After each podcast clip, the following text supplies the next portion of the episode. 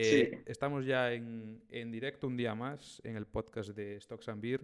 Hoy seguimos la, la semana meca, parece. El, el, domingo teníamos aquí a, sí. a, un colega Yago y ahora tenemos aquí otro, bueno, casi, casi vecino prácticamente, Manu, que la verdad que sí. vivimos muy, muy cerca. Estos gallegos, tío, se están comiendo el mundo emprendedor español, ¿eh? me cago en la leche. Ya, espero que la gente no sepa dónde vives, porque si no sabe dónde vivo yo también.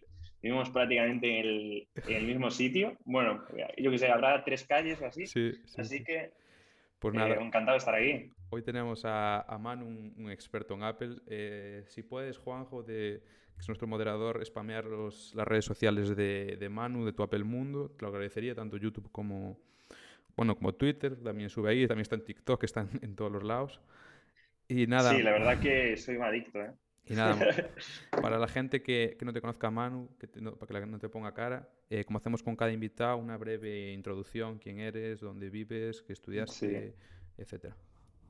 Bueno, pues mi nombre es eh, Manuel Prol, aunque la gente me llama Manuel Pérez últimamente, me llamasteis Manuel Pérez en el... Es que yo no sé por qué te, te llamo, te llamo más Pérez que Pro, no sé por qué. Sí, ¿no? Es que eh, mi nombre eh, eh, es una cuenta privada de Instagram para no mezclarla con, con la cuenta del, como del canal, que es Manu Prez, pero bueno, PR de Prol y el Ah. resto de REZ de Pérez.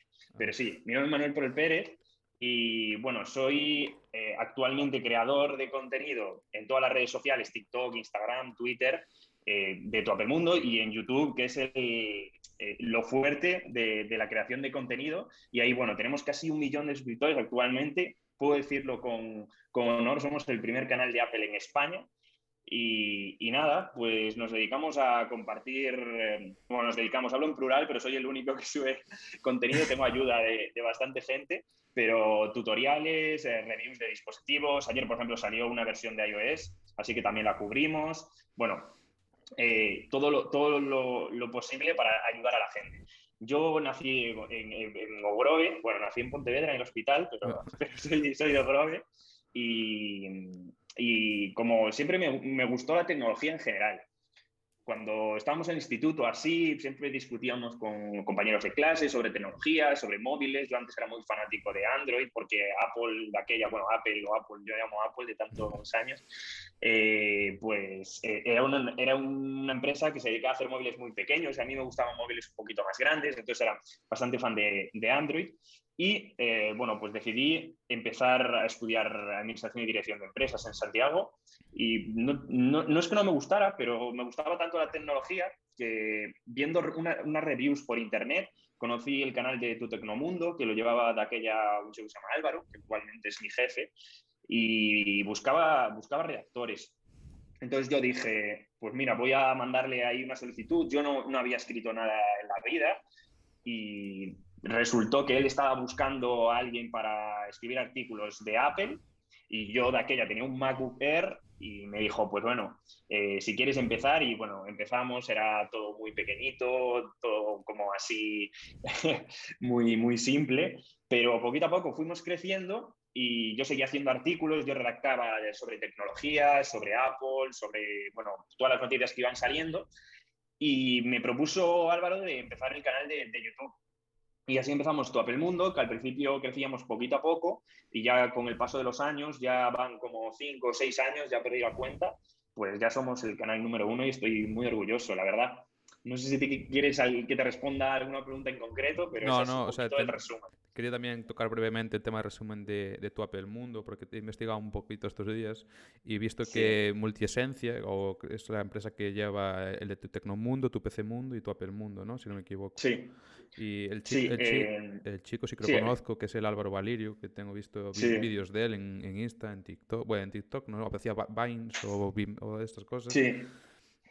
Y eso, llevas ya, dices, cinco años en YouTube. Yo te quería preguntar, porque nosotros queremos empezar pronto en YouTube con el tema de cosas de finanzas, ¿no? Analizar empresas sí. o demás.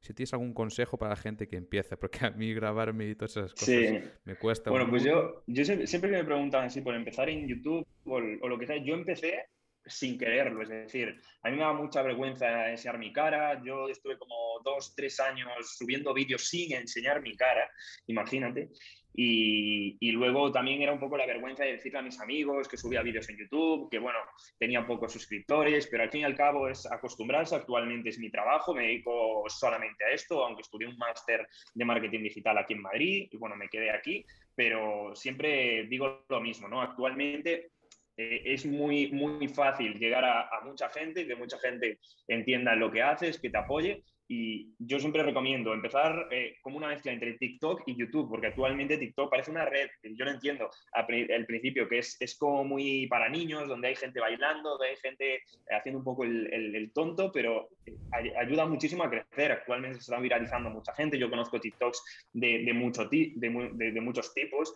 gente que eh, enseña tecnología, gente que enseña finanzas, eh, gente que enseña pues cómo gestionar tus ahorros de manera personal, gente que enseña cómo cuidar perros, cómo cuidar caballos. Es, es, increíble esa red social y hay gente que vale mucho la pena. Así que me gustaría como romper una balanza a favor de TikTok.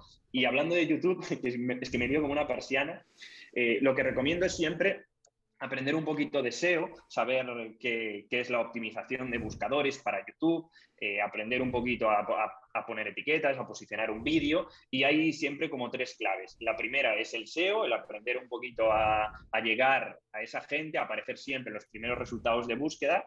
Eh, lo segundo es ser constante. Eh, normalmente en YouTube puedes estar un año, dos años, hasta que YouTube de repente empieza a ver que tienes eh, un feedback positivo, por decirlo así, que empiezas a, a empieza a recomendarte a gente y le, y le gusta, ¿no? Entonces tienes que tener un mínimo de calidad, un mínimo de aptitudes para explicarte, editar un poco los vídeos y, ya está. O sea, yo creo que en algún momento YouTube te empieza a recomendar, eh, gracias al SEO empiezas a aparecer un poquito en las búsquedas a las que te quieres posicionar y además el mundo de los negocios tiene un CPM, que es lo que nosotros eh, llamamos clic por cada mil reproducciones, es decir, los anuncios que aparecen por cada mil reproducciones, que es muy alto. Esto significa que eh, te van a pagar muy bien por eh, los anuncios que aparezcan en, tus vídeos de negocios, porque la gente eh, va a ver publicidad sobre negocios que se paga muy bien.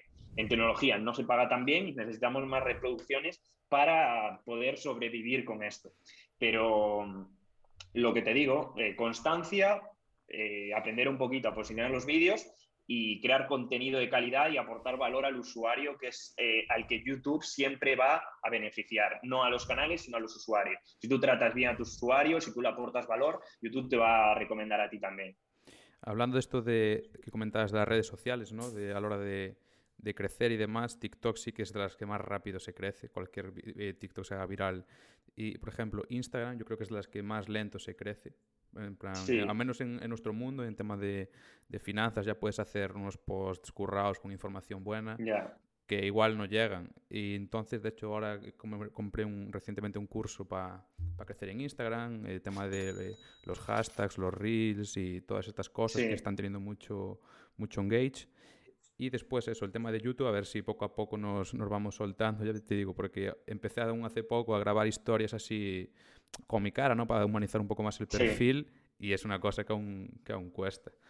Sí, sí, además que al principio entre que da vergüenza y no te sientes totalmente seguro a lo mejor con el contenido que estás creando, pero es cuestión de guionizarlo un poco, de intentar hacerlo tú solo y luego ya verás que va seguido y la gente yo creo que le gusta mucho el tema de, ver a una persona detrás de un perfil y ver qué es lo que comparte, un poquito su día a día. Tampoco tienes que aquí compartir eh, el salón de tu casa, pero sí compartir un poco tus conocimientos de una manera natural, que eso es difícil.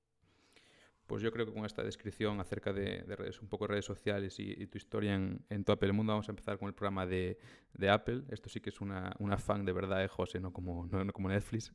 Yo no la defiendo Netflix, ¿eh? A mí no, no me, es que aquí, so, aquí somos, somos, un poco haters de Netflix y fan de Apple en cuanto a inversión. Sí. En, yo y José la llevamos en cartera, de hecho. O al menos José hasta hace sí. un poco la, la tenía. Sí, sí, sí, yo la sigo llevando y desde hace mucho y con intención de no tocarla. De hecho, no sé ni qué le saco ni cuándo, tampoco me interesa, la verdad. Pues vamos, vamos, a empezar primero, por así decir, eh, como pueden ser los problemas o las trabas que yo vi y veo cuando, bueno, estoy invertido en, en Apple, ¿no? El primero, que luego lo hablamos el, el viernes en el directo, acerca de Steve Jobs versus Tim Cook. que es ahora mismo el actual CEO, ¿no? O el que maneja el cotarro en, Apple.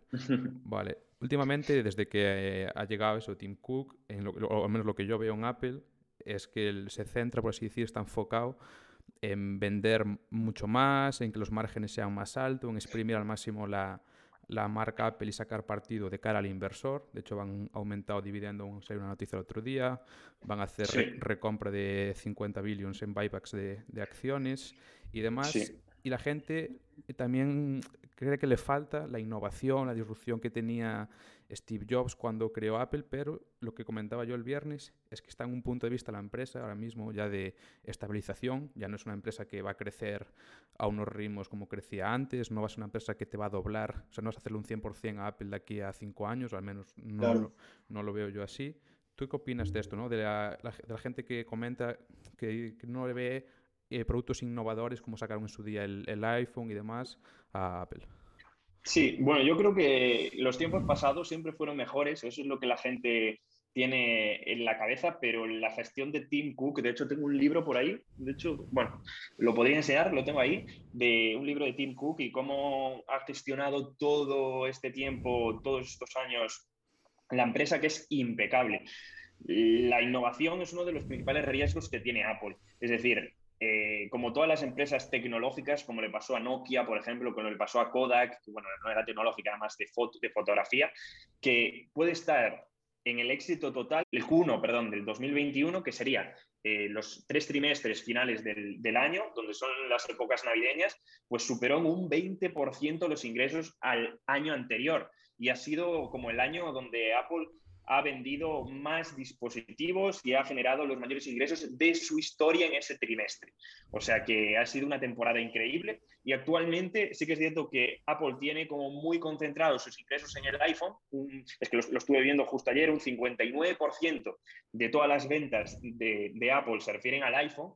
Y luego servicios, que es un, un, como un sector donde Apple está creciendo muchísimo, es ya casi el 14%, lo tengo por aquí, accesorios y wearables, que serían los AirPods, los Apple Watch, el HomePod y todo este tipo de productos, representan un 12%, y luego tenemos al iPad con un 8% y al Mac con un 8%.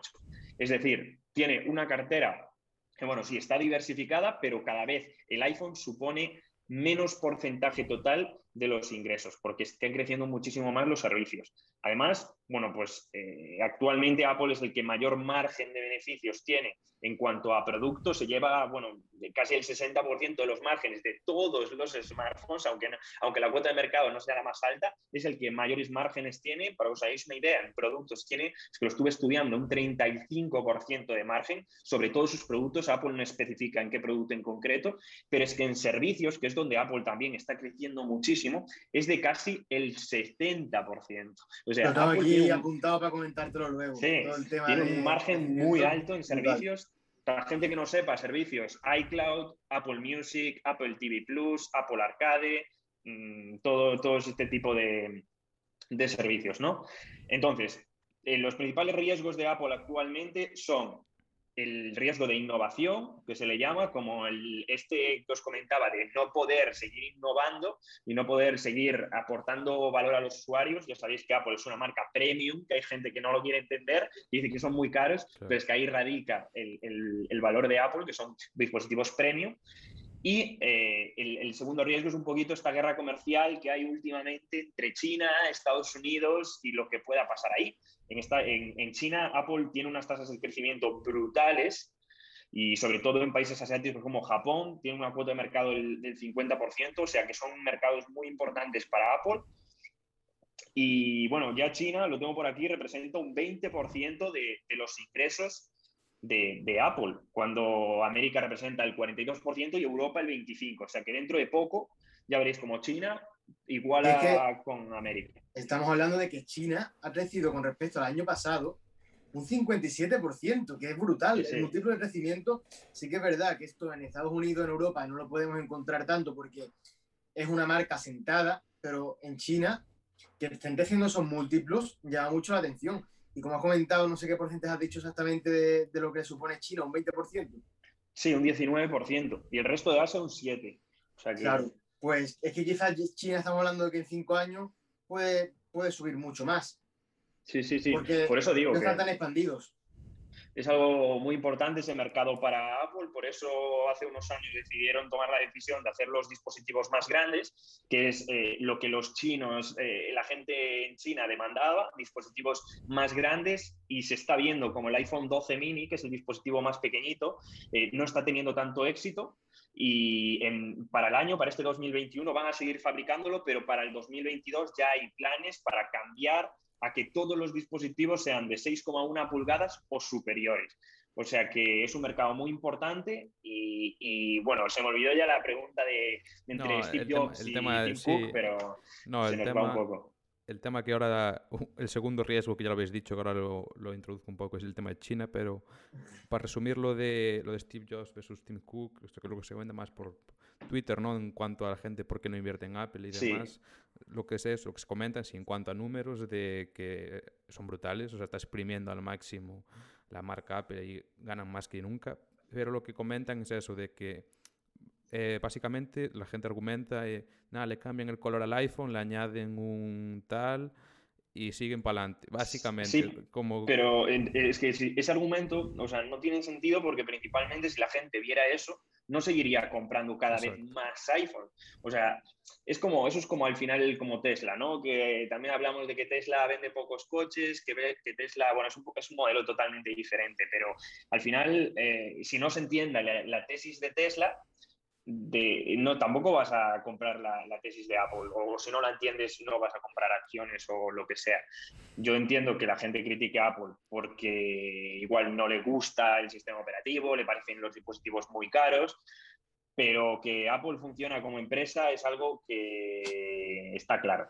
Mira, acabas de hilar otro tema que tenía aquí, de, el tema de, Elon Musk, de, Tesla, que a Yago no le hace mucha gracia el, el, bueno, eso, la, empresa Tesla, la gente relaciona o relaciona a, Elon Musk con Steve Jobs. Es decir, eh, que Elon Musk ahora mismo lo que está haciendo con Tesla y SpaceX y todas estas compañías eh, lo asocian a, en su momento, Steve Jobs, es decir, revolucionar todo el, todo el tema de los coches eléctricos, autónomos, el tema del autopilot y demás.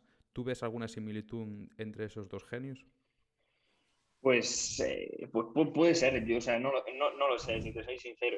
Lo que sí sé es que Steve Jobs tuvo momentos muy buenos en, en Apple, pero también tuvo momentos muy malos, de que lo echaron de la compañía y cuando creó Pixar, desde la gente conoce eh, Pixar, la empresa Pixar, pues la creó Steve Jobs y luego o sea, se la vendió a Disney, si, si mal no recuerdo, pero, pero yo veo una relación de que, de que la gente siempre quiere buscar como eh, un, héroe, ¿no? Un emprendedor de éxito para fijarse en él y seguir sus pasos. Y, bueno, son empresas diferentes. La tesis de Tesla está mucho más centrada en el software, en la tecnología, eh, no tanto en la venta de coches, sino en los coches autónomos, que por cierto Apple también está trabajando en ello. y, y no está tan centrada en actualmente las cosas como están sucediendo. También pasaba con Amazon hace 20 años que perdía muchísimo dinero cada año y lo único que hacía era reinvertir, reinvertir y actualmente es un monstruo. No lo sabemos, yo tampoco me arriesgo a decir que Tesla está sobrevalorada o no, yo bueno, creo que puede estar sobrevalorada, pero es que eso nunca lo vamos a saber. Este es un, un debate que es muy interesante porque en Twitter la, la empresa Tesla, de hecho, presentó ayer resultados y, Bastante buenos, ¿no? A ver, un poco, a ver, no voy a decir buenos o malos, o maquillados o no maquillados, porque me meto un, un, jardín, pero a ver, sí que gano más con el tema del Bitcoin, que vendió un 10% de lo que había comprado, que vendiendo coches. Y e, ellos lo argumentan a que es para, para, para, comprobar y para decirle a la gente, hey, esto que acabamos de vender, este 10% de Bitcoin, es para que veáis que se puede hacer liquidez rápido y no sé qué, tal, como para argumentar como que intentaron maquillar un poco la venta de Bitcoin. Con, además dijeron, yo creo que cuando, cuando dieron la opción de, comprar un Tesla con Bitcoin, dijeron que no lo iban a convertir a dólares. No, que iban a mantenerlo en, Bitcoin. y, bueno, no sé si esto es eh, una manera de convertirlo a, dólares, no lo sé. hay, un, hay un debate interesante porque Pero bueno, eso es Tesla, ¿no? Sí, sí, eso es correcto. Eh, Apple de momento no compró Bitcoin, pero con la caja que tiene de casi 200 mil millones o 200 billion, podría comprar bastante. Apple, puede hacer lo que quiera. Ya lo he comentado otro día con, con, José, Apple y Facebook tienen una caja para comprar o para montar lo que quieran. O sea, ahora mismo esas dos empresas... Para pagar la deuda pública de España. te montan... No, tampoco sí, arriba, pero... No sé, tío, hablábamos otro día, por ejemplo, si ahora Apple quiere montarte una fintech, la monta. De, pero, y, de las mejor, y de las mejores. ¿Sabes? Ahora mismo PayPal, Square. puede equivocarse. Sí. De hecho, es más o menos lo que hizo, ¿no? Con Apple Pay y ahora con sacando el Apple Card, se lleva al final un porcentaje de todas esas transacciones que hay y por encima añadieron el tema este del cashback, es decir, cuando tú compras en un Apple Store, te devuelven como parte del dinero en la tarjeta para que sigas usándola. Correcto. Y ahora volviendo al, tema que hilabas tú de, de China, que había leído una noticia, o sea, la producción de, Apple en China es bastante, o sea, producen allí la mayoría de, los iPhones, y querían eh, poner un, un 10% en India, no sé si lo han llegado a poner, para no depender tanto de, China, debido a, bueno, al Donald Trump cuando estaba en el mandato, imagino que ya te habrás dado cuenta el tema de esto de los aranceles, las exportaciones, que obligaba a Apple a fabricar sus productos allí, que Tim Cook se negaba, todo ese ruido que hay con China, con el gobierno y demás. ¿Qué opinas tú de, de todo eso, del ruido de China, de, por potencial de, crecimiento de población, potencia mundial y eso no lo tengo duda, de que lo que estáis comentando ahora con José, de que pueden crecer muchísimo más a medida que, o sea, las ventas de, Apple en China a medida que todo eso crezca, pero está ahí el riesgo este, ¿no? Del gobierno chino, del comunismo que están tirando empresas como Alibaba, eh, JD y demás, las están castigando bastante por el monopolio. ¿De eso qué opinas tú acerca de Apple? Eh, bueno, Apple tiene una muy buena relación actualmente con el gobierno chino. De hecho, varias veces al año van para hablar, para hablar sobre temas de privacidad, temas de, aplicaciones que tienen que retirar, por ejemplo, en Hong Kong o Taiwán, que sabéis que son ciudades independientes, pero bueno, que hay un poco de conflicto con el gobierno chino. Y Apple siempre ha eh, tirado hacia el lado de China. Es decir, eh, por la cuenta que le tiene, eh, es importante que se lleven bien con, los mandatarios. Pero hay, en Estados Unidos el argumento de Trump, este proteccionista, de, de que aquí y este tema ha mucho sentido. Principalmente porque en China lo único que hacen es ensamblar los dispositivos. Eh, los proveedores de, un iPhone, por ejemplo, son más de ciento y pico, de ciento y pico países diferentes. estamos hablando de que un iPhone se hace con componentes de muchísimos países, pero simplemente un 5% del coste total es el que se asocia a China porque son las personas que lo ensamblan. Y actualmente, como dices tú bien, están traspasando una parte a India. Y esto lo están haciendo pues por, al final coste, tema de costes y tema de diversificación. Eh, China, como pasó en muchos países a lo, largo de la, historia, están, conforme aumenta la productividad, está aumentando sus salarios y, y, Apple, tanto por la guerra comercial como también por un tema de costes, quiere diversificar sus fábricas en otros sitios del mundo.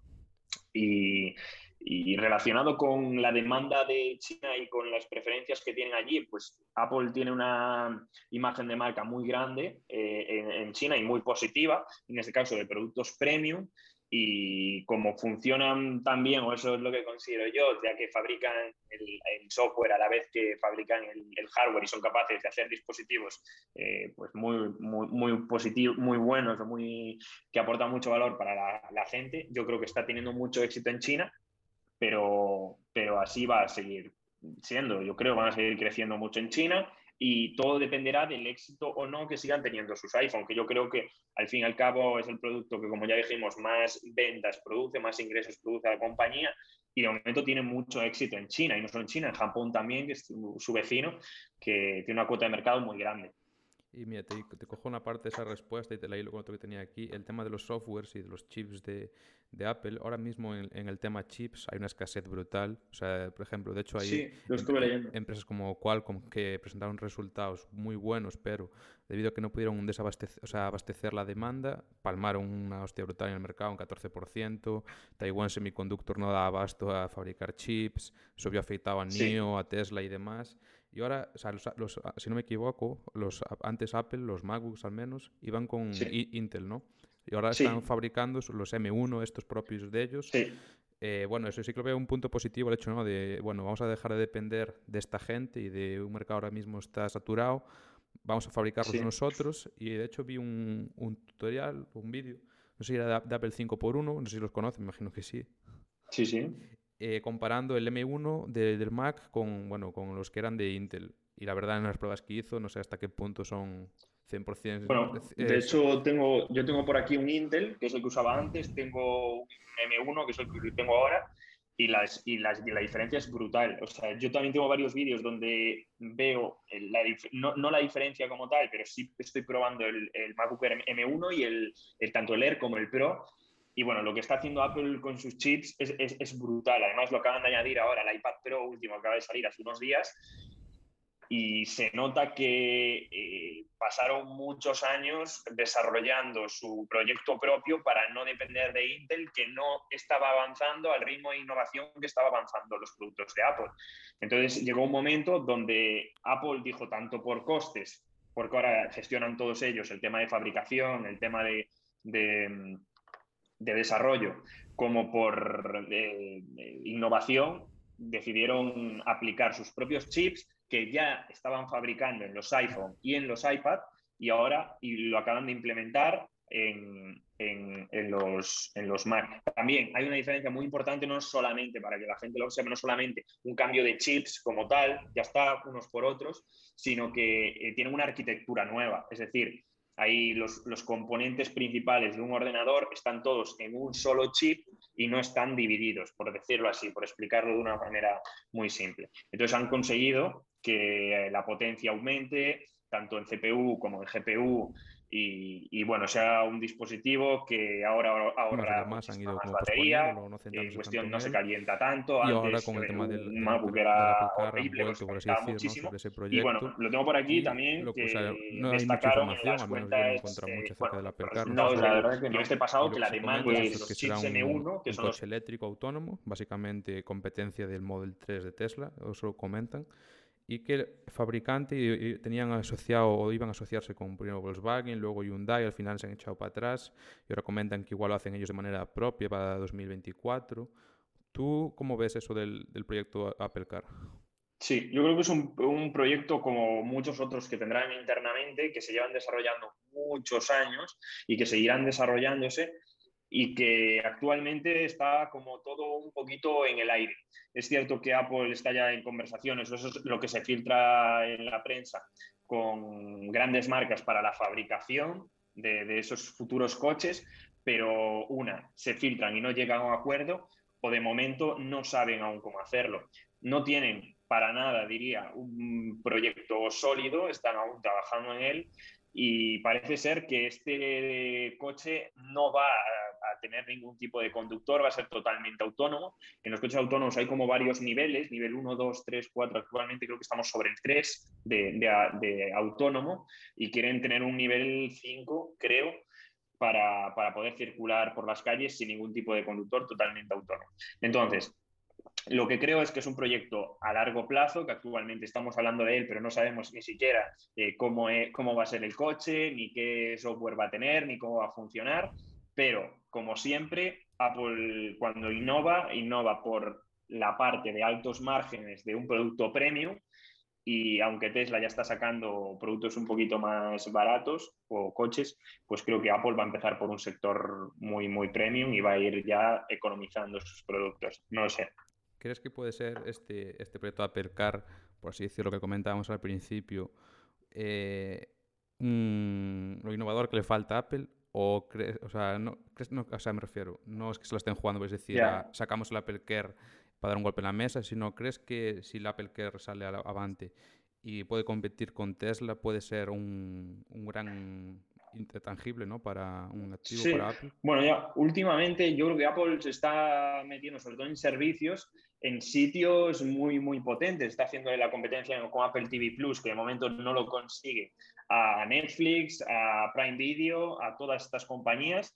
Eh, está haciéndole competencia en el sector del streaming de música a compañías como Spotify, que ya están ya está recortándole mucho, mucha cuota de mercado, aunque Spotify sigue siendo muy potente, y le está ahora mm, innovando en el tema de los coches y está preparando el tema de la realidad mixta o gafas de realidad virtual y realidad eh, aumentada, que también es un proyecto en el que está trabajando Apple, que aún no sabemos eh, dónde va va a presentarse ni cuándo. Se espera que sea pronto o dentro de unos años.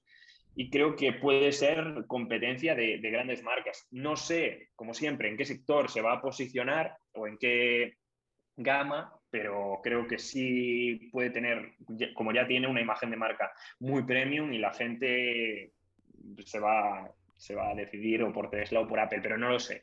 Es que no sabemos lo que va a pasar nunca. Pero esto que comentas, eh, que a pesar un hueco en el, espacio, en el sector automovilístico, ya sea de más innovación, coches eléctricos, es muy difícil porque Tesla está ahí, a Tesla le ha costado lo suyo llegar.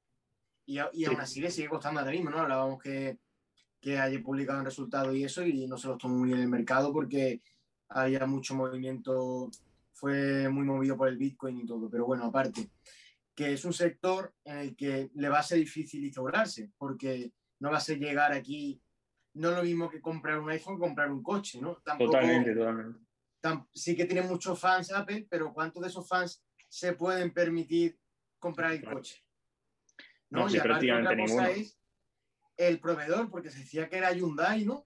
Pero no sé, oficial. No, no, al final se, tiraron para atrás, se tiraron para atrás. Hyundai, Volkswagen. Yo también escuché Kia, pero tampoco nada oficial. Entonces tendrán que buscar un proveedor bueno y a partir de ahí trabajar, pero que ya no solo la competencia, porque cada vez más compañías se dan el paso al tema de vehículos eléctricos, ¿no? Ya lo vemos con, bueno, Tesla y NIO, que son las que mandan, bueno, las que mandan, las más conocidas ahí, pero también ya Volkswagen quiere dar el paso y muchas así. Entonces, para Apple yo creo que lo tendrán pensado, no van a dar un paso así en, en caliente, pero claro, es un mm. sector muy complicado. Sí, sí, sí, está claro. Y los márgenes en los vehículos no suelen ser muy altos.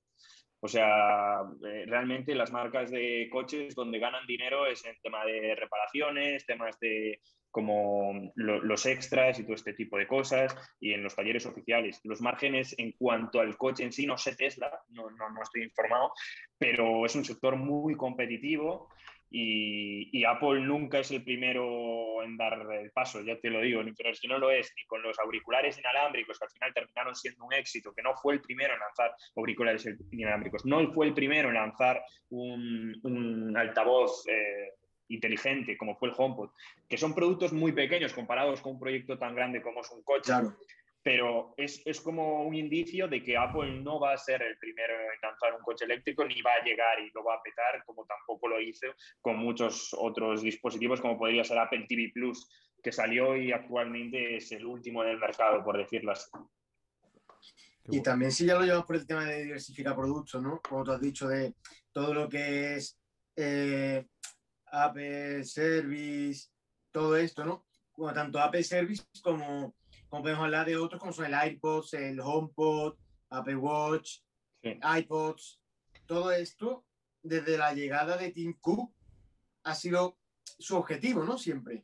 Es decir, ellos han visto, joder, el iPhone, sí, es su producto principal y todo, pero claro, un iPhone, no todo el mundo cambia de iPhone todos los años, entonces tienes que ofrecer algo nuevo o el servicio que es algo que se renueva año a año o de X tiempo a X tiempo, ¿no? Pero tú al final tienes un iPad, tú no cambias el iPad cada año. Pero el Pro yo lo pago todos los meses.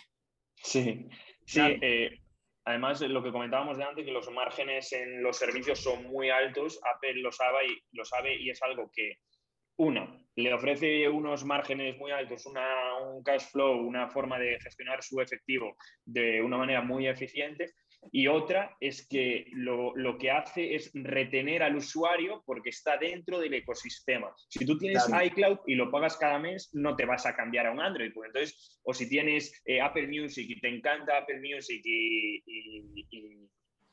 te gusta, pues no vas a cambiarte un Android eh, para a lo mejor no tenerlo. Creo que Apple Music sí que está en Android, ¿eh? O no, no, no, bueno, no lo sé. Pero bueno, por ejemplo, eh, hay otra, otras, el App Store no está, que es un servicio que a la gente igual le gusta más, el sistema operativo en general es algo ya que envuelve a ese usuario y lo que hace es retener al usuario en el ecosistema de Apple y que no se vaya.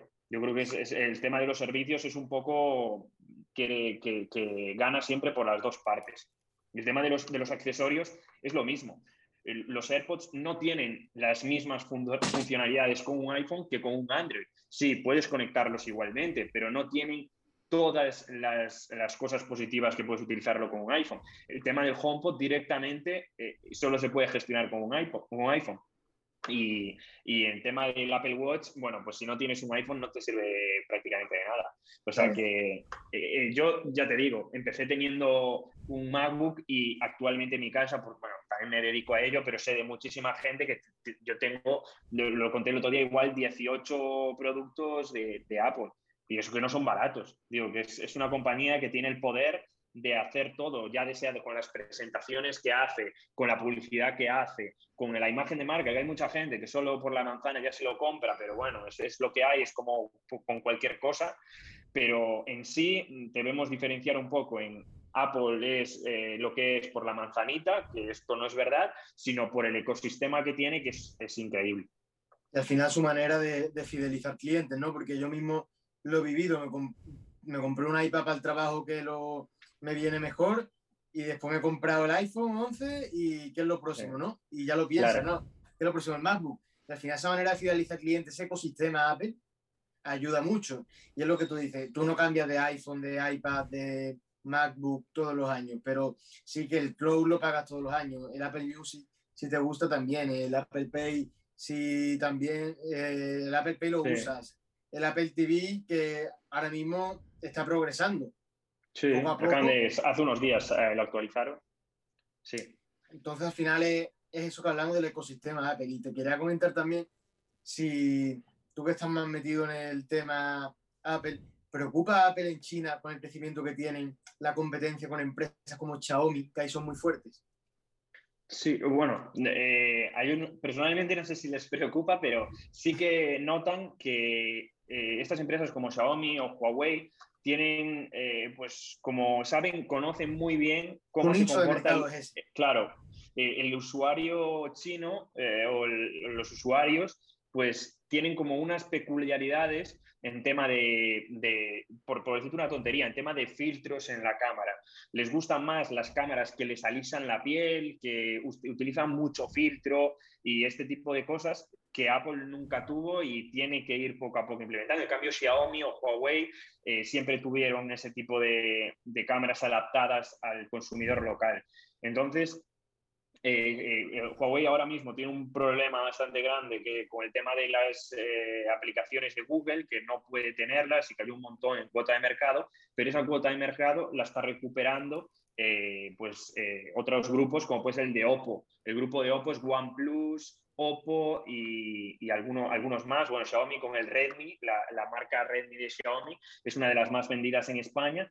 ¿Por qué? Porque es un producto barato, donde el margen es muy pequeñito, pero venden muchos, tiene muchísimo volumen. Entonces, eh, eh, tiene un montón de, de, volumen de ventas y en, y, en, eh, y en, China, lógicamente, la gente también compra mucho Android porque no todo el mundo eh, tiene mucho dinero para gastar en dispositivos móviles en China. Entonces, por eso Apple eh, sacó recientemente el iPhone SE 2020, que es un iPhone un poquito con un diseño algo más antiguo, que intenta recuperar un poquito a ese usuario que necesita menos batería, necesita menos cosas, pero que tiene los servicios y el ecosistema de Apple y la potencia que tiene el último. Ya le, fidelizas, le vuelves a fidelizar a alguien que a lo mejor has perdido con, el, con tu transición a productos más lujosos. Al final Apple lo que vende es lujo.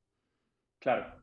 Sí, sí, al final la gente lo que a veces no entiende es eso. O sea, tú puedes comprarte un Android cada dos años eh, de gama media, por ejemplo, o cada hay gente que le dura más, ¿eh? pero la probabilidad de que te dure menos es mayor de que si te compras un iPhone y te va a durar pues eh, cuatro años probablemente, porque además las actualizaciones en Apple son muchísimo, claro. más garantizadas, ¿no? Entonces eso es otra cosa por la que destacan los productos Apple. Son caros, pero te duran más y la fiabilidad de que te vayan a funcionar bien también es mayor porque tiene mayores actualizaciones y el sistema operativo está fabricado directamente por Apple. Y en Android el único que puede hacer eso es Google, que es el que se atrevió a fabricar sus dispositivos con su software, no le salió bien, aunque yo tengo que decir que mi madre tiene un Pixel 4a y le va perfecto. Yo la verdad que sí que tiene razón en eso porque lo he vivido yo mismo, ¿no? Que se lo decía a mi hermana que también es muy fan de Apple ella y le digo, mira, prefiero pagar mucho más por un teléfono de Apple y asegurarme de que no me va a dar muchos problemas a tener que estar cambiando de móvil cada dos años, ¿no? Que al final sí. es un coñazo. Bueno, yo, a mí siempre me dicen que hay gente que tiene un Android y le dura muchos años, ¿eh? que yo entiendo que haya gente que, que le gusta el sistema operativo, le gustan más las notificaciones y todo, pero simplemente por estadística, por datos, está claro que un iPhone eh, de media te va a durar más que, que, un Android. Y esos son datos, ¿eh? no, no lo digo yo hablando, de datos, perdona José que, me meto, tenía un dato por aquí que he encontrado hoy en, en Twitter que ponían que el 70% de la gente que consume Apple se, se acaba quedando en Apple. Es decir, de toda la gente que, que entra a consumir productos y comprar Apple, el 70% se queda, pero luego también comentaba bastante gente el tema de que mogollón de gente espera que salga el iPhone 11 para que pongan barato el, el 10 o el anterior y pillarse el, el anterior. ¿Cómo ves tú eso? Sí, bueno, eh, los datos ya te digo que, están muy bien porque no, no, sé cuál es el estudio, pero siempre hablan por sí mismos y el iPhone más vendido este año a nivel global es el iPhone 11. O sea, estamos hablando de que la gente siempre, bueno, pues no, no está dispuesta a pagar 900 euros, que es el dispositivo, bueno, 809 euros, que es la versión mini, pero 900 es la versión normal del iPhone 12, pero sí está dispuesta a pagar pues ahora bajó como unos 100, 150 euros el iPhone 11 y es un dispositivo que está bien, es un dispositivo que se vende muchísimo, pero el iPhone 12 aún así se sigue vendiendo muchísimo y, y aún así hay gente que, que, quiere, que quiere lo último de lo último con el nuevo diseño, aunque cambien, es cierto que cambian algunas pocas cosas, ¿no? Que no hay para gente que aporta mucho valor y hay otros para que aportan poco. Pero está claro que sigue funcionando el modelo de sacar un iPhone cada año y aunque sea renovando algunas cosas, siempre hay mucha más gente que quiere acceder a, ellos. Yo ahora mismo me he comprado el, bueno, el SE 2020, hace poquito cuando salió, que es el más barato, ¿no? De la historia de, Apple, ¿no? sí, la verdad que sí. Eh, sí, es un dispositivo que yo recomiendo a personas eso, que estén más en casa porque tiene una batería un poquillo reducida, pero tiene prácticamente el último chip de Apple, que funciona muy bien y es verdad que tiene un diseño anticuado, pero es que es lo, es lo que hay. no, sí, yo también. Yo, o sea, yo tenía el 7 y me, en cuarentena me rompió y dije, tampoco hace falta ahí. O sea, en, móvil uso para WhatsApp eh, cuatro tweets o subir algo a Insta, ¿sabes? No juego videojuegos, ni edito en el iPhone, ni, ni nada de eso. Entonces dije, bueno, malo será que, que, no me dé y la verdad que, que va genial. Sí. Y luego quería comentar, bueno, ya hemos tocado antes un poco, pero quería hablarte, José, de la parte del... mucho con el tema de la privacidad, siempre a lo largo de la historia de Apple ha respetado siempre muchísimo el tema de la privacidad. Ayer lanzó iOS 14.5 con una función que evita el rastreo de las aplicaciones que a veces eh, te rastrean a través de otras aplicaciones y a través de, de, otros sitios web y puedes desactivarlo directamente y ya no te van a, a perseguir por los sitios, por decirlo así recopilando tus datos. Y eso es algo que Tim Cook siempre ha respetado, igual que el tema del medio ambiente, que es algo un poquito polémico porque a la vez que Apple bueno, contribuye a, fabricar dispositivos que sí tienen componentes contaminantes, también es una empresa que suele, mirar mucho por esa contaminación cero que va a intentar conseguir en el 2030, si no me equivoco. Entonces, es, es, una empresa que se está adaptando mucho a las tendencias actuales de, el tema ecológico, el tema de respetar los derechos eh, de la privacidad y el tema de eh, el tema pues, sostenible, ¿no? Un poquito, por resumirlo así. ¿Tú crees que la parte esta última de que sacaron el cargador del iPhone ¿E-, ¿Era por realmente por cosas ecológicas o hay alguna cosa detrás que no veamos? Ahorrar costos.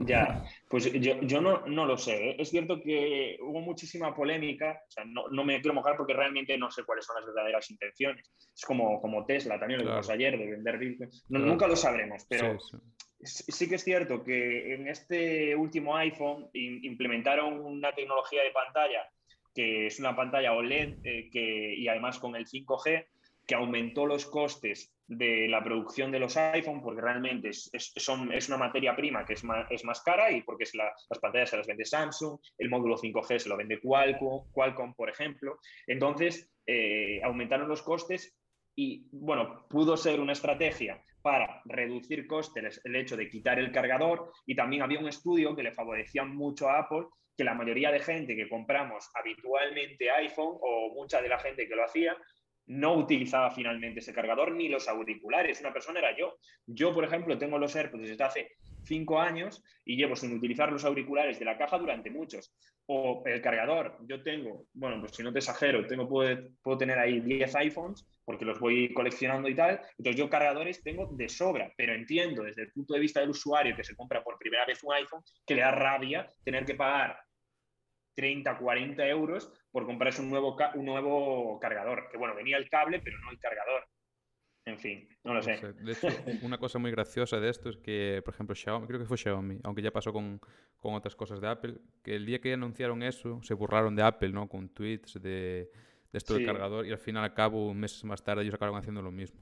No sé si fue Xiaomi sí, en. Samsung. Ah, fue, sí, fue Samsung. Samsung. Bueno, Xiaomi la lió un poco porque primero dijo que no lo iba a incluir y luego lo incluyó, o no, no sé, pero bueno, ya sabéis que un poco lo que hace Apple no es el primero en hacerlo, pero cuando lo hace marca como una tendencia en la industria, como pasó con el, con el tema del notch. El notch es eh, la, esto de aquí, bueno, esta, esta parte de arriba, que lo hizo Apple y también ya, ya, ya, había gente que lo había hecho, pero cuando lo hizo Apple marcó esa tendencia de ya ningún dispositivo no, no tiene casi la pantalla delantera completamente libre.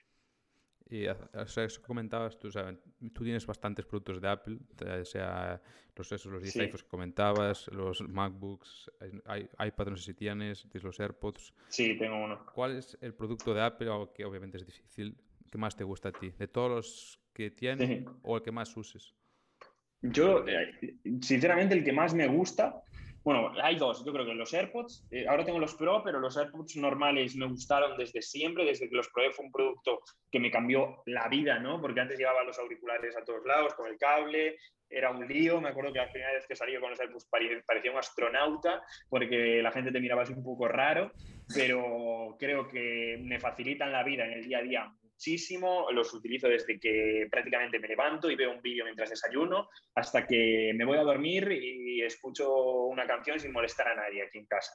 Entonces, creo que por una parte son los AirPods y otra el MacBook, porque yo realizo todo mi trabajo con un MacBook, actualmente el MacBook Air M1, pero tengo el MacBook Pro por ahí y próximamente me compraré también el Pro cuando se renueve y utilizo Final Cut para editar, utilizo Affinity Photo para hacer las miniaturas, y lo utilizo en el día a día para hacer también mis proyectos personales que tengo y que no, me gustaría no hablar de ellos, pero son cosas que tengo. Y el tema de la, última presentación que lanzaron, a mí me flipan los iMacs estos de colores, o sea, los últimos que sacaron. Vi una foto que no sé, la subiste todas historias, el primer eh, iMac que era así la que era muy grande, rollo muy de estos de como las televisiones de culo, sí, ¿sabes? Sí, sí, los hay y, y, luego el ahora el finito este, o sea, ves, e, ves, esa evolución y dices qué locura de empresa. Sí.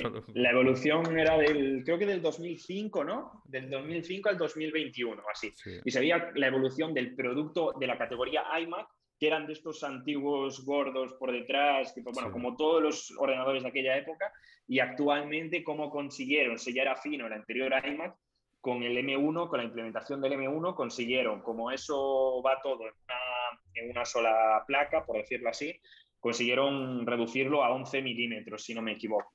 O sea que es una pasada, a ver si los tengo por aquí y le hago una review estas semanas, no sé cuándo sale. Sale este viernes, se puede reservar y para el próximo creo que ya sale.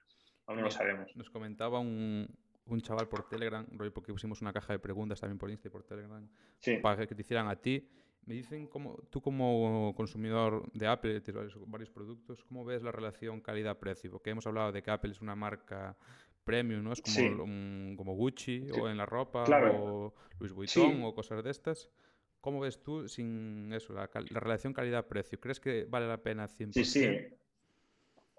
A ver, para, para mí, para mí sí, pero no tiene una buena relación calidad-precio. O sea, eso todos lo sabemos. Si quieres comprar una relación calidad-precio buena, te vas a un OnePlus que te funciona bien o a un Samsung A51 o algo así, pero si quieres un dispositivo, es que depende también lo que consideremos como calidad-precio, ¿no? Cuando yo me compro un iPhone, sé que tengo un servicio 24/7 y tiendas en prácticamente toda España que me van a reparar el móvil de, de manera prácticamente instantánea y a coste cero si tengo la garantía y que me van a responder todo tipo de preguntas si tengo algún problema y el trato va a ser espectacular porque así son las Apple Store y para eso se supone que nacieron. Y si me compro otro dispositivo, igual no tengo esa, esa buena experiencia. Hay gente que tiene mala experiencia en todos sitios, ¿no? Pero yo hablo de manera general. Y si me compro un iPhone, sé que voy a tener un dispositivo actualizado durante cinco años, que actualmente se están actualizando los 6S, los 6S que salieron, pues no sé en qué año, tengo por aquí un cartel, bueno, 2015, lo veo aquí, los 6S. O sea que desde, desde hace seis años que se actualizan los, los iPhone 6S. Sé que voy a tener un dispositivo actualizado, que no voy a tener prácticamente ningún tipo de virus, porque tanto a los hackers no hay compensa a los, eh, y, y, Apple tiene una política de, de, de, de, desarrolladores muy, muy, muy dura. Y bien puede tener un dispositivo fluido, que es cierto que en Android también hay dispositivos fluidos, pues sí, pero vamos, a mí me compensa por todas estas cosas que he dicho. Bueno, y algo que se me olvidaba, que luego los iPhone, sí que hay, hay, varios estudios que demuestran que puedes venderlo después de mucho tiempo de uso, si lo cuidas bien, por un valor mayor que cualquier otro dispositivo Android. Y para mí eso también es un punto a favor, el hecho de que puedas renovarte el iPhone eh, vendiéndolo un poquito más caro. Eh, antes de comentar una cosa esto de privacidad, quería, o sea, el iPhone 6S ahora mismo se está actualizando con el iOS 14.5 que salió hace poco. Sí, Hostia, sí. yo pensé que igual no ya hasta el 7 o igual o así. Sí, sí, Hostia. actualmente el 6S se supone que con iOS 15 que sale este año ya no, ya a partir del iPhone 7, pero actualmente sí. Pues es 6S, 6S Plus y iPhone SE, que es el pequeñito cuadrado el anterior. Claro, es que al fin y al cabo estas son las, las cosas al menos que yo valoro, ¿no? El tema de claro. las actualizaciones. Eh, tío, solo el hecho de abrir el producto, o sea, la caja, es una experiencia, o ir a, la, a una Apple Store sí. y tienes allí todos los móviles, pero bueno, eso ya cada, eso, uno, cada uno valora. Y a mí si me permites, Imanol, sí, sí, eso de estar paseando por, por la puerta del sol cuando estoy en Madrid o por ahí por, por Puerto Banús cuando estoy por aquí por Marbella, por Algeciras y eso, y vas a la tienda de Apple y la ves llena y la gente viendo eso, a mí como inversor me da una confianza que vaya sí. cuando vaya, el día que vaya, la hora que vayas, tener la tienda llena, es que nunca lo he visto hacia y eso me da una confianza como inversor y tanto y como consumidor también, porque dices, algo hacen bien, tío. Y es que sí. esa confianza, todos los productos ahí expuestos, tienen. ¿Cuánto facturan esas tiendas en España, en el mundo? La tienda de, no sé si no, no. en Nueva York, eh, la tienda de Nueva sí. York es espectacular, que entré cuando estuve ahí hace poco y bueno, es que brutal, la sensación que te da al abrir el iPhone, al abrir el producto. Como que esas son cositas que parece que no, que no te das cuenta, pero al final hacen que, que te quedes mm, ligado a la compañía. Claro. Eh, Apple sí que sufrió en, cuando fue pandemia el tema del cierre de Estados Unidos, de las tiendas, sí que le afectó bastante. Pero ahora una pregunta ligado con eso, que me, también me lo han comentado un chaval por, por Telegram. Eh, se comenta que Apple va a invertir 430 millones de empleos en Estados Unidos, que lo iniciaron en, en 2014, puede ser, o algo así, que pa, no, sí. o algo así, que para 2026 se espera que alcancen todo eso de, bueno, de los puestos de trabajo relacionados con el 5G, los chips, inteligencia artificial y, y demás. Sí. El tema del 5G ahora mismo en Apple, porque yo no estoy muy puesto en eso, ¿cómo está a día sí. de hoy? Bueno, pues eh, en términos generales, poco difícil, porque hay, que explicarlo, ¿no? El 5G tiene dos ramas. Tenemos el 5G, el más rápido que, que hay, que se llama MM Wave, es el 5G eh, que tiene menos rango de señal, pero va súper rápido. Y luego tenemos el 5G que tenemos en España y en algunos países de Latinoamérica y en casi toda Europa, que es el 5G estándar, por decirlo así, el 6 hercios, si no me equivoco. Entonces, 6 GHz. Este 5G lo que hace es que tienes más rango de conexión, más rango de señal, por así, así, decirlo, pero tienes menos velocidad. Entonces, en España tenemos un problema y es que aquí en Madrid yo he hecho pruebas y el 5G actualmente que se está ofreciendo, ya sea en Vodafone o en, o en Movistar, en, las compañías principales. Es más lento a veces que el 4G más rápido que tenemos. Por tanto, solo se puede aprovechar actualmente en Estados Unidos, porque aquí en Europa no vienen con MM Wave, con este 5G más rápido, eh, los dispositivos, entonces solo se puede aprovechar en Estados Unidos y en ciertas zonas, porque al tener menos rango, estas eh, antenas no están en todo Estados Unidos. Por tanto, es un problema que tiene Apple que dice que va a mejorar y que ya estuvo hablando de ello. Y en el tema de, de las inversiones en Estados Unidos, Apple suele hacer muchísimas inversiones por un tema de, de mercado, de cuota de mercado, porque sabe que eh, es algo que a los consumidores y a los stakeholders, por así decirlo, de la empresa le gusta mucho, pero es algo que, también lo hace por convicción. Invierte mucho en proyectos solidarios en Estados Unidos, va a invertir en una, como una especie de campus, de sede, eh, salió hace unos días como mil millones de euros, sería one billion dólares en, un centro, en una, ciudad de Estados Unidos, también que creará muchísimos puestos de trabajo y eso al, estadounidense medio pues le gusta mucho ¿no? y, hace que su imagen de marca pues sea potente como es actualmente. Pues, una cosa que hemos hablado ahora de Estados Unidos bastante. ¿Por qué en Estados Unidos los iPhones, los productos de Apple son muchísimo más baratos que en, que en España? Porque a mí, pues de hecho, iba a, ir, iba a, ir, de viaje a Nueva York el, septiembre pasado y por el tema del COVID no, no pude ir y estuve a punto, o sea, cuando iba a ir, quería ir allí a comprarme también de paso un, el iPhone allí, vamos, porque me ahorraba bastante pasta. Yo, te explico, ¿eh? Los, los, los, precios, sí hay diferencia entre los precios de España, pero no el precio final, porque hay que diferenciar varias cosas. En Estados Unidos lo que se vende no es el precio final, porque hay que aplicarle el IVA, lo que nosotros ah. conocemos como IVA de cada estado. Entonces, a ese precio que está en ese momento hay que aplicarle el IVA de cada estado, porque en Estados Unidos cada estado tiene un, IVA diferente, desde Nueva York, que es bastante alto, hasta otras zonas de la América Profunda, donde prácticamente no hay, impuesto de ese tipo. Le llaman impuesto del consumo, algo así. Entonces, aparte de eso, hay otras cosas, y es que en Estados Unidos existen como muy pocos impuestos de importación y hay muchos países, en España sí que existe un impuesto de importación al producto, tienen que pagar una tasa de empresa tecnológica o algo así, tienen que eh, ofrecer mayor garantía en Europa, en Europa la garantía es de dos años, por ejemplo, en Estados Unidos creo que es de uno y en Latinoamérica también. Entonces, eso al final son márgenes que van afectando y luego por último hay que añadirse, hay que añadirle el tema del cambio de moneda. Ellos antes de lanzar un iPhone, de un iPhone ya se ajustan a la inflación y se ajustan al cambio de moneda que puede probablemente suceder en la, economía de, los países a nivel global. Entonces es una forma de protegerse aumentando los precios de una moneda que no sea reserva como es Estados Unidos, que es la moneda actualmente que, manda. Más o menos esos son, son, los factores, ¿no? Igual me olvido de alguno, de, de otras cosas, pero vamos, esos son los principales. Hostia, no sabía eso del tema de que tiempo antes de sacar el iPhone dicen, vale, ¿cómo estará el tema del euro dólar o el euro, o, sea, o el dólar peso mexicano de aquí a un... Claro. Muy bueno. Y ahora que acabas de hablar de, reservas de, valor, de moneda y demás, lo hilo con, un tema que habéis estado hablando antes, ah, bueno, que hemos hablado al principio, ¿no? El tema de las criptomonedas, de Bitcoin y demás.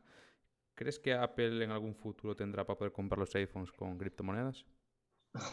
Pues eh, si, hay, si hay demanda para ello, va a tener que hacerlo, porque sus inversores se lo van a exigir y eso es lo principal. Pero yo actualmente no se relaciona de ninguna, bueno, se relaciona que ahora Binance quiere hacer, comprar, poder comprar acciones con, con, criptomonedas de tokenizadas, ¿no? La de Apple estaría dentro de, de, estas nuevas acciones que ya se pueden comprar en, en el exchange Binance de Tesla y, y creo que, que de, alguna más, bueno, creo que van a añadir sí, o mi MicroStrategy, que es una empresa también de, de software y alguna más. Bueno, pero es la única relación que actualmente veo entre Bitcoin y, Apple. Apple es una empresa que tiene muchísima caja, como te digo, puede, puede invertir en cualquier momento en Bitcoin si quiere y, que, y así disparar el precio, pero no lo tienen permitido por la, el, tema de la SEC, de la CNMV allí, que es, eh, tienen que aprobarlo y eso haría que si Apple compra Bitcoin mañana, todo el mundo se lance a comprar Bitcoin porque lo hace Apple, como pasó con Tesla, y Apple quiere eh, de momento evitar que eso suceda. Y vi una, teoría también el otro día, que estas grandes empresas no lo hacen por el miedo a eh, causar una burbuja, sinceramente, y que luego eso les afecte a largo plazo. Entonces, cuando más van a comprar estas compañías, si alguna vez compran y el Bitcoin sigue así, va a ser dentro de unos años, cuando ya esté todo muchísimo más estable, el Bitcoin o lo que sea, o van a dejar pagar cuando sea el Bitcoin muchísimo más estable. O sea, cuando esté más instaurado en la sociedad, esté un poco más avanzado, por así decirlo, ¿no? Y vale, lo que comentábamos antes, yo he visto hoy tu vídeo de acerca de las criptomonedas, ¿no? De explicabas un poco qué es el blockchain, algunos exchange, wallets y demás. Y eso me había comentado Yago que sí, que tú andabas bastante metido o que, bueno, que te gustaba, por así decirlo, ¿no? El tema de las criptomonedas. Ahora mismo, ¿tienes Bitcoin? ¿Tienes alguna más? ¿Se puede saber? ¿Estudias muchas criptomonedas? A ver, no, no, voy a decir la cantidad porque... Sí, sí, no, sí, sí, pero las monedas... Pero sí, eh, bueno, yo no, no, no, no, no lo tengo yo, está en una wallet, yo no lo tengo, Pero, pero sí, me, me, gusta mucho el mundo de las criptomonedas, no tanto igual de las criptomonedas, sino de Bitcoin y todo lo que engloba Bitcoin, porque creo que es una alternativa real al mundo que vivimos actualmente. Sé que es un poquito verlo así, un poco como imaginario, pero es una nueva forma de,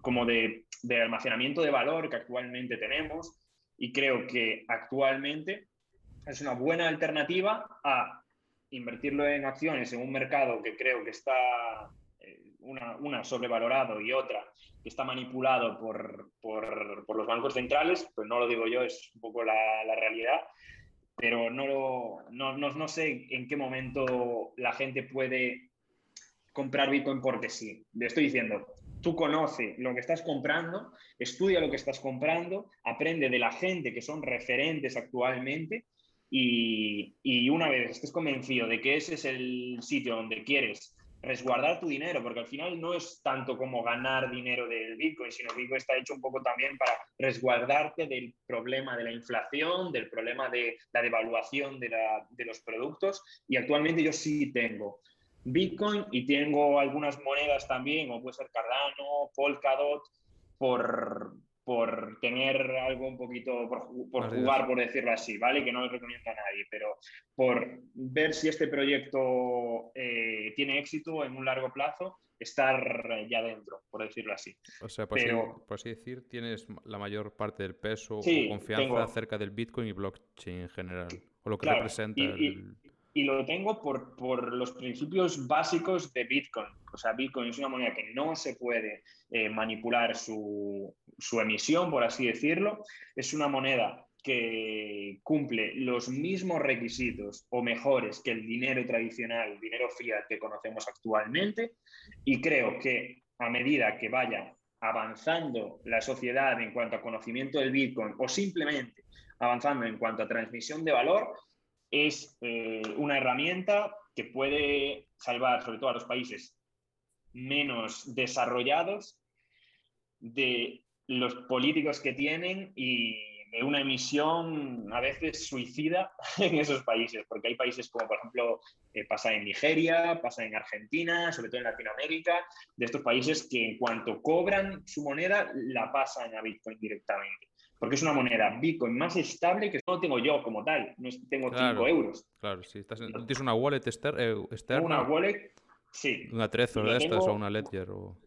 Sí, bueno, eh, tengo eh, una wallet caliente que está conectada a internet, una aplicación, y tengo también una wallet fría, que es donde guardo más las cosas a largo plazo para que nadie entre. Y por cierto, si queréis eh, algún podcast que recomiende, pues está el de Lunatic Coin, que lo escucho muchísimo, un podcast sobre, un podcast sobre Bitcoin que está muy bien, y os digo ahora que se llama un podcast sobre Bitcoin también, Lunatic Coin, un podcast sobre Bitcoin, y seguir a gente en redes sociales que no os venda eh, estafas piramidales, ni os venda que van a comprar Bitcoin, ni shitcoins, que no os venda nada, ¿vale? Hay gente que le gusta mucho este mundo porque es muy volátil y necesita una experiencia de comprar, vender. Hay gente que, que... también que hay que pagar impuestos con esto, ¿eh? que no es que esto no es vía libre.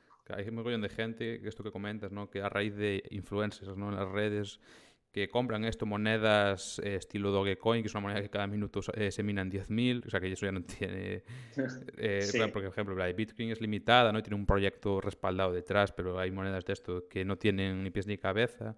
Hay una que es Elongate, que es una moneda que básicamente no hace nada y que la gente está esperando a que alguien ponga un tweet sobre ella para ver si, si pega el petardazo.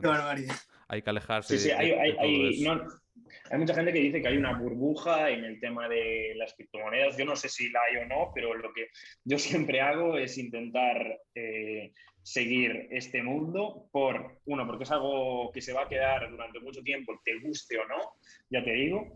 Y otra cosa porque mm, las criptomonedas ofrecen proyectos alternativos al mundo financiero actual, a la realidad económica, y pueden cambiar muchas cosas a bien eh, para mejorar el mundo y no para empeorarlo. Hay gente que, como siempre, monta sus chiringuitos alrededor de una nueva tendencia, ya sea las acciones en la bolsa, YouTube, siempre hay alguien que la va a liar, pero creo que si, si te centras en, en estudiar, si te centras en leer a los mejores, si te centras en gente que tiene éxito y que te lo puede mostrar, puede ser un mundo increíble y a mí me gusta mucho. Yo digo, no tengo tanto tiempo como para estar todo el día, pero sí escucho podcast de vez en cuando, me veo vídeos de, de gente que tiene diferentes carteras o diferentes proyectos que me gustan. Hay uno que se llama Tita, que también está muy bien, que es como una mezcla entre YouTube y Twitch de una manera descentralizada, donde tanto la persona que ve los vídeos como la persona que los crea reciben esa criptomoneda y son compensados, ambas partes y hay cosas, hay proyectos súper interesantes que a mí, como aficionado a, la economía, por así decirlo, y a, la tecnología, son dos mundos que son increíbles. Sí, sí. De hecho, hay proyectos, hay un proyecto también me gusta, Chills, que está enfocado en el tema del gaming y del fútbol de los, para los fans y clubes. Sí. Y demás, pero hay que saber diferenciar, yo creo, y, y tener un estudio detrás antes de invertir en criptomonedas. ¿sabes? Es decir, hay un montón de gente que que hace ludopatía bursátil, que le llamo yo, que básicamente es buscar proyectos de estos que te en un foro de Reddit o sin nada. Sí, un pelotazo, ¿no? Sí, sí, básicamente. Y una cosa que he visto que has comentado en el vídeo, que lo hago yo también con acciones a largo plazo, ya sea Microsoft, Disney, Facebook y demás, el tema del dollar cost averaging, el DCA, de ir ponderando el, precio poco a poco. Y te iba a decir, o sea, el tema, del, lo hilo con otra reflexión. No sé cuándo, desde hace cuándo tendrás bitcoins tú, más o menos. Yo, yo eh, compré primero en 2018, cuando todo vivía que estaba, y dije, bueno, me quiero subir a la ola. Y luego empezó a caer y vendí con miedo en, pérdidas. Y volví a comprar ahora más tarde estas navidades pasadas. Pero yo veo... Sí, yo, yo también ¿eh? empecé en navidades, a interesarme por el tema. Pero yo veo o sea, comprar, una, una, diferencia entre la ola primera de 2017-2018 a la de ahora totalmente diferente. Es decir, ahora mismo eh, mogollón de empresas, ¿no? Square, Tesla, PayPal apoyan el tema de pagar en criptomonedas, Visa y Mastercard con establecimientos, eh, ARC también en, los fondos, eh, JP Morgan, todos estos, ¿sabes? Más gente tocha, por así decir, involucrándose en el mundo de las criptomonedas. Y antes, ¿no? En 2017-2018 no había ninguna de estas noticias, ni de gente institucional, era todo como más humo, ¿no? Yo lo veo totalmente diferente la, la subida.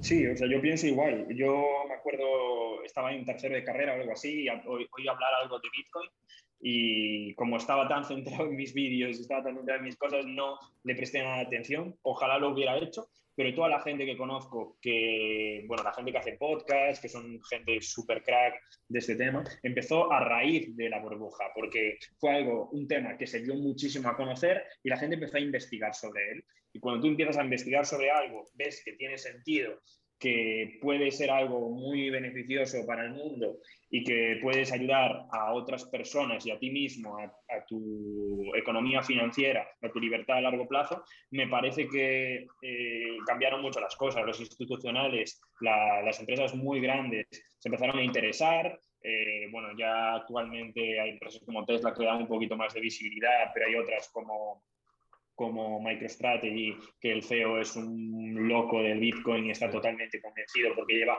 años estudiándolo. Años estudiando esto y le encanta. Y también el CEO de Twitter, Jack, es también un poco de gente que está totalmente convencida de que, de que Bitcoin es el futuro. Y ya no solo por esto, porque no nos podemos fiar solamente de esto, sino que el acceso a Bitcoin es totalmente libre. Todos nosotros podemos acceder a los principios que se, que se instauraron en Bitcoin y si tenemos nodos, en caso de que es un poco liada, pues podemos ver el libro histórico de todas las transacciones que se hicieron a lo largo de la historia. Y es un sistema transparente y para mí es una nueva forma de, de ver la economía. Estoy siendo igual un poquito eh, iluso, ¿no? Pero no sé, me parece un proyecto tan interesante que a veces pierdo esa mentalidad un poquito más objetiva. Pero, ¿se, puede decir, ¿se, puede decir, que ves, así por así decir, un nuevo paradigma en cuanto a las monedas o métodos de pago, reserva de valor en Bitcoin? ¿no? actualmente el Bitcoin está, eh, está utilizándose como reserva de valor eh, prácticamente en un 99%. ¿no? Poca gente lo utilizamos para comprar y vender porque en verdad es algo negativo. Porque actualmente si te deshaces de tus Bitcoin, como eh, el límite de 21 millones va a llegar en el 2140, todo lo que sea que cada vez haya más confianza en Bitcoin va a hacer que lo que eh, fueron 10 pizzas de no sé cuántos mil Bitcoins que, que vendió el chico al principio, esto vaya a pasar como el Tesla. Me compré un Tesla por dos bitcoins y actualmente en el 2060 esos, ese Tesla pues podría valer muchísimo más dinero, ¿no? Entonces, creo que si tú crees en Bitcoin, da igual las subidas o bajadas que haya. De hecho, esta semana hubo una bajada muy grande y yo no solo no vendí, sino que, seguí comprando. Claro. y me parece que eh, la mayoría de gente ya sea que tengas mucho dinero, no lo inviertas eh, todo a una vez, como hablamos del dólar cost average, sino que lo vayas eh, invirtiendo, pues o ya sea en bajadas o una vez al mes o dos veces al mes de manera recurrente. Y sobre todo, busca aplicaciones, esto ya es por si eres un loco de la privacidad que no tengan KIC, es decir, eh, hay, que, que no tengas que dar tus datos para que no se puedan relacionar contigo, pero bueno, esto ya es algo un poquito más avanzado y, bueno, hay en países donde no se puede hacer esto. Y ahora dentro del mundo de la renta variable, trayéndote un poco más a, nuestro terreno, eh, tema de acciones de, empresas ¿no? y de inversión, eh, decir, más tradicional, ¿tienes algo eh, o no? ¿O tienes algo de, por ejemplo, Apple? Sí, ya lo hablábamos al principio y no, no tengo actualmente nada porque no, como que me parece un lío actualmente, o, no como un lío, pero sí que descargarme un broker como puede ser Interactive Brokers o, o de Giro, me parece que ya no solo a nivel de comprar, que es probablemente muy sencillo, sino a nivel impositivo, me parece un lío. Eh, tener que luego en la declaración o de la renta o lo que sea, tener que ir poniendo ahí, aunque, sea, aunque un resumen, me parece un poco lío y prefiero también invertir, no por mí mismo, porque no tengo el tiempo suficiente para estar mirando empresas, para estar valorándolas, porque yo si invierto es eh, mediante un sistema de análisis fundamental. Nunca me gustó el análisis técnico y a las personas a las que sigo tienen eh, informes donde demuestran que no funciona por sí solo el análisis técnico, pero bueno, esto es otro tema.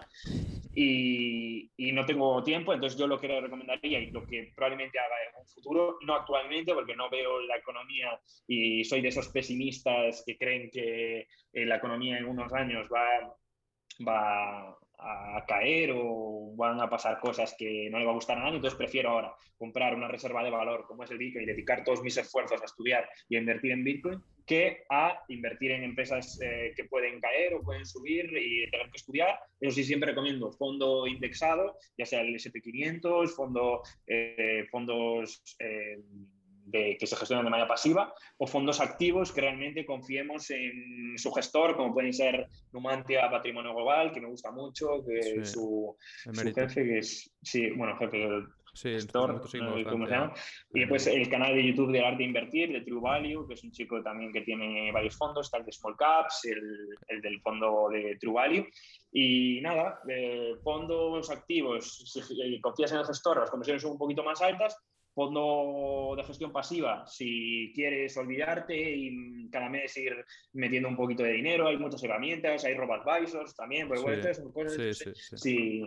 Y, y, nada, actualmente no, no tengo nada, pero en un futuro sí que pienso tener una cartera bastante diversificada en fondos indexados, ya te digo, porque no, no quiero estar pendiente todo el día de la bolsa. No es que no me guste, pero no quiero, porque prefiero dedicar mi tiempo a otros proyectos.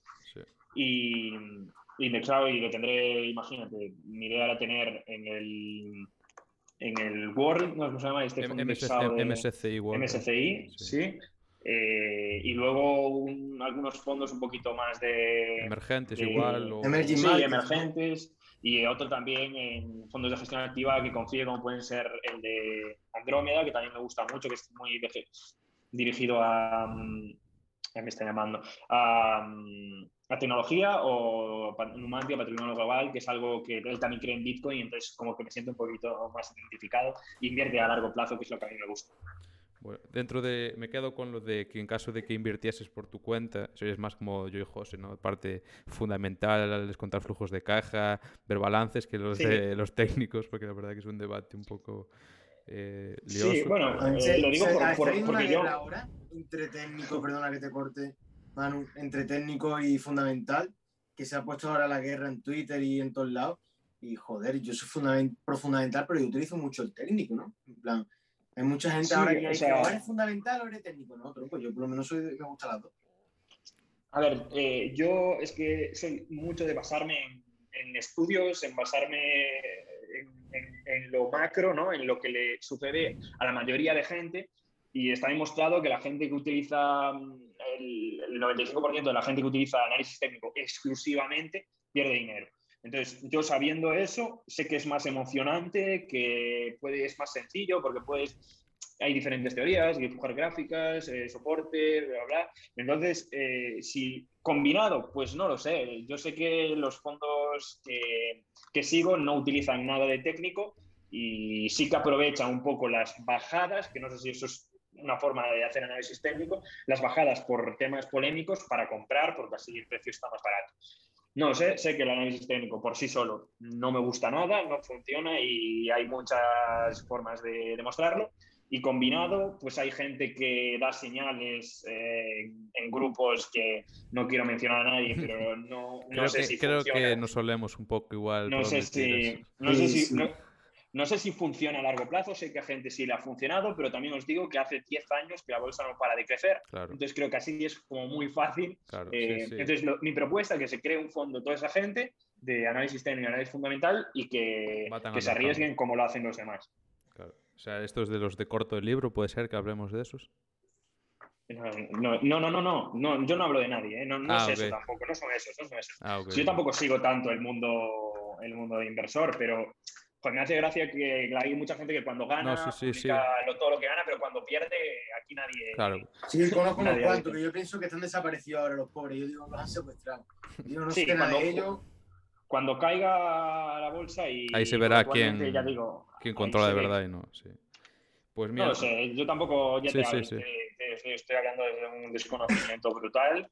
Conozco un poco de, del mercado, pero tampoco es que sea yo un experto, de verdad. Ok. Mira, no te queremos quitar, Manu, más tiempo porque sé que a partir de las de, de las de las seis salen... De las seis es como... Y eso, te quería decir si tienes alguna pregunta para nosotros acerca de algún tema de inversión o demás. O, no, yo, yo, cosas que, que, me recomendáis en plan de, de, leer. Yo no soy mucho de leer, soy mucho más de ver vídeos el otro día decía Willy Rex en una entrevista que él también es igual de, leer, de ver vídeos porque en 10 minutos hay otra gente que ha trabajado previamente para resumirte un libro entero. Entonces yo como soy muy de eh, aprovechar mi tiempo al máximo, me gusta ver vídeos, podcasts mientras hago otras cosas y cosas que me recomendáis desde vuestro punto de vista mm, con más experiencia que yo, ¿entiendes? Pues yo de vídeos, o sea, sigo a JF Partners, que son los que me he formado yo. Decir, yo JF es lo que más consumo yo a nivel Después, de en España. Eh, True Value también. Sí, Alex Estebaranz también. Luego hay un chaval en YouTube, se llama Héctor Moedano, que fue broker y tiene certificaciones bastante importantes, está bastante bien.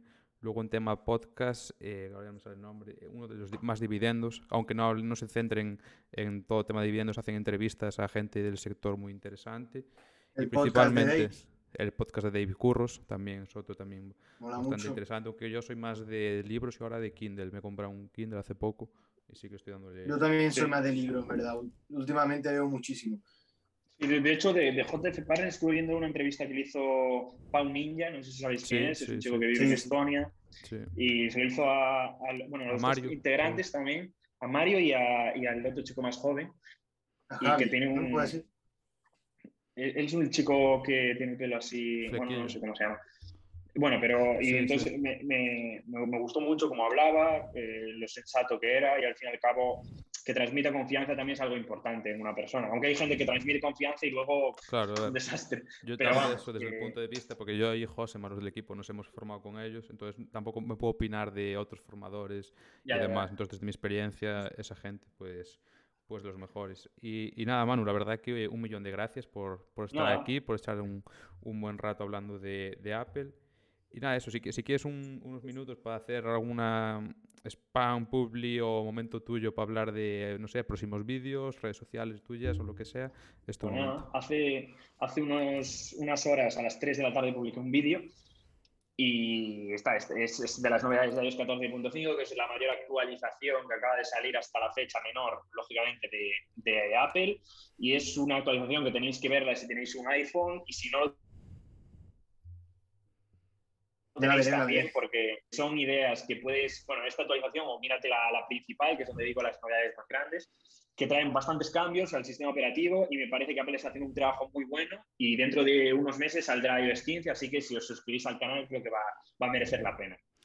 Pues nada, muchísimas gracias lo que te decía por venir. Sé que este de tiempo andas bastante liado con el tema del trabajo, así pronto te vemos con el millón de suscriptores y la placa en, sí, ojalá. Y, nada, tío, un abrazo y a ver si nos vemos algún día por, por el Grove cuando te pases. Sí, bueno, muchas gracias por, por invitarme y por compartir vuestro tiempo también. Pues nada, nos despedimos, nos despedimos, a los que habéis estado escuchando aquí el podcast en directo. Pronto lo subiremos a Spotify, Apple Podcasts, iBooks y Google Podcasts. Y bueno, os avisaremos por, por redes sociales y demás. Así que un abrazo a todos y nos despedimos.